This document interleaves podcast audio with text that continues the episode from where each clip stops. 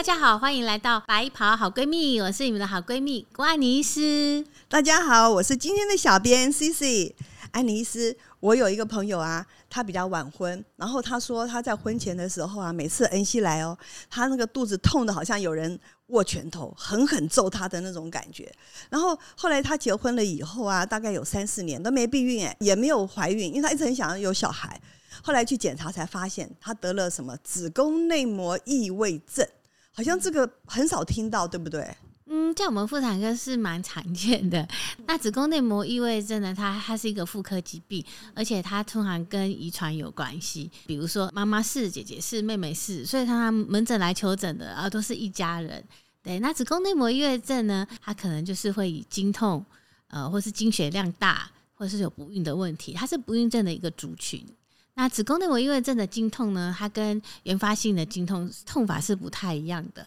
那原发性的经痛就是我们所谓的子宫卵巢没有长什么东西，没有妇科疾病，但是它月经来的时候会痛。大家可能刚开始月经来的时候可能痛，那第一天、第二天，然后就就不痛了。那吃一下止痛药，哎，几颗它就缓解。但是如果说是子宫内膜异位症呃的经痛的话，它有的时候就是在月经来之前它就开始痛。然后会痛到整个月经结束之后还会痛，止痛药的部分它会越吃越没效，那它可能就是这种痛法，就可能就是我们所谓的宫内膜异位症，就要做检查。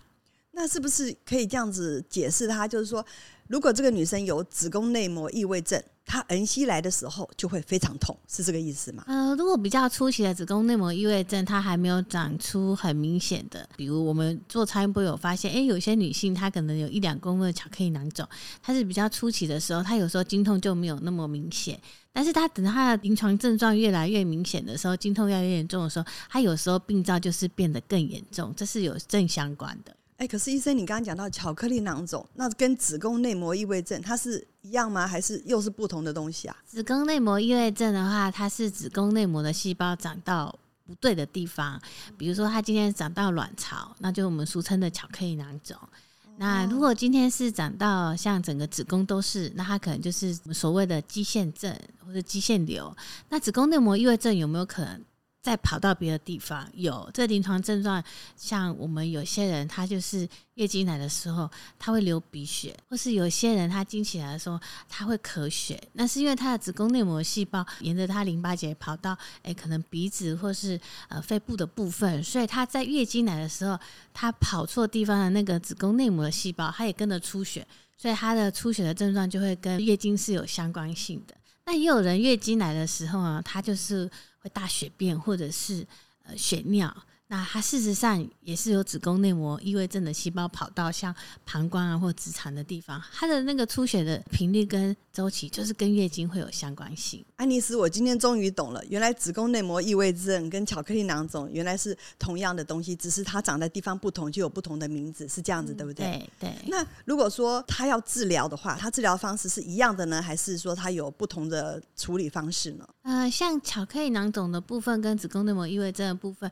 现在都有子宫内膜异位症的药物可以控制。那像有口服药，那另外的话也可以手术。像巧克力囊肿，比如说四公分以上，或是三四公分双侧都有的话，有时候我们会用腹腔镜的手术，伤口比较小，帮他处理掉巧克力囊肿。那另外的话，处理完之后还要搭配子宫内膜异位症的药，再控制。呃，可能半年啊，或是一年。子宫肌腺症的部分呢，如果说它今天出血量很大，已经到了很严重贫血的状况，那我们可能做的就是一个减肌手术。把它比较严重的那个肌腺瘤部分，我们做剪肌。但是如果你要让它整个子宫的子宫内膜月症都没有的话，大概就是要整个子宫摘除。那我们可以做一个剪肌手术，让它的瘤比较不会那么大，之后再用药物控制，它的经血量一下就很快的被控制下来。所以子宫内膜月症它比较大的时候，它不是只有经痛而已，然后它有的时候经血量也会很多。像你说你的案例，它。月经来的时候，好像有人在打她的肚子。对，临床上面还有很多，不是只有打她的肚子，还上吐下泻，然后可能痛到在床上打滚，下不来，没有办法上班了，这个都很多。那请问一下医生，那像你刚刚说的那个子宫内膜异位，他们的那个治疗方式啊，就除了那些以外，他现在不是都很流行那个微创吗？他需要住院很久吗？还是说它是呃可以当天做就可以当天就可以回去了？像腹腔镜或是微创手术，它都需要住院，呃，可能三天到四天。对，它没有办法是门诊手术，它必须要是住院的手术。嗯，坊间还有流行啊，就是说，如果你有子宫内膜异位症啊，只要多爱爱就好了。这个是对的还是错的啊？临床上面我也是有一个案例，他是男朋友就是带女生过来的，他是。也是巧克力囊肿，那在追踪控制。那他的妈妈姐姐也都是子宫内膜异位症的患者。那那他每次月经来的时候都会痛到很很严重，然后用止痛药在控制。然后她目前还没有性经验，那她的另外一班的男朋友他就很焦虑的说：“哎，医生，她每次月经来的时候都好痛哦，啊，痛的翻滚，她好担心。”那听老一辈的说，呃，好像她如果跟他在一起的时候，她也减缓她经痛的状况。哦，那我跟她说，呃。一般是老老一辈他是没有讲完，那一般是要女生怀孕的时候，她才会减缓她经痛，因为我们女生怀孕的时候受荷尔蒙影响，她会就像那子宫内膜异位症的细胞休息。所以有些女生怀过一胎、两胎、三胎，甚至连续怀的，哎，后来我们妇产科检查，哎，你的肌腺症、子宫内膜异位症就突突然自己好了。所以子宫内膜异位症，它现在在我们现在的状况有比以前多，人家称之为文明病。因为以前呃妈妈都比较早婚，然后可能一次生个七个、八个、十个，那我们现在都比较晚婚，然后生的小朋友都比较少，所以是在以前的子宫内膜异位症案例会有比较少，因为它多次的怀孕，怀孕的部分荷尔蒙影响，它会抑制子宫内膜异位症的细胞，反而那个他们的那个案例是比我们少很多。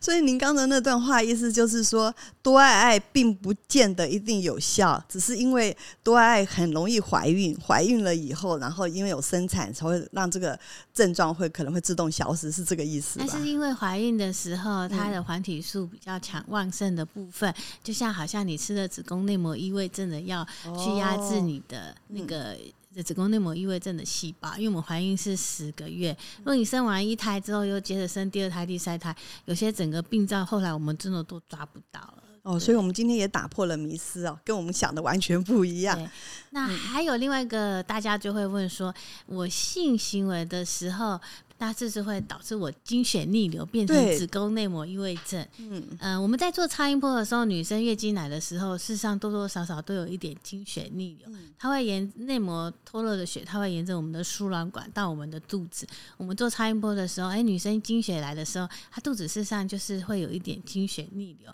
那但是经血逆流部分，如果你是正常女生的体质，我们的噬菌细胞啊，它会去看这些是跑错位置的子宫内膜细胞，我们会自己把它清除掉。但是我们临床上面跟呃医学统计，有一些像是呃蓝红斑性狼疮有自体免疫的疾病的女生，她们同时罹患子宫内膜异位症的比例会比较高。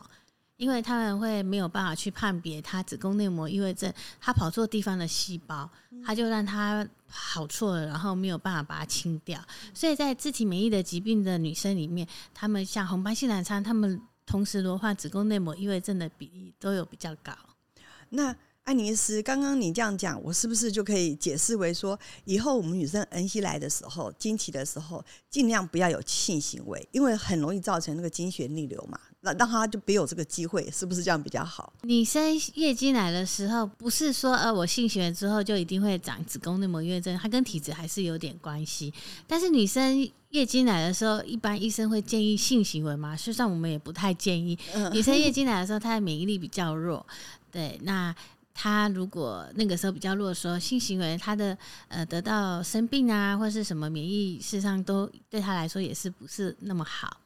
好，那么今天我们就非常谢谢安妮医师哦，让我们了解了那么多有关子宫内膜异位症的资讯。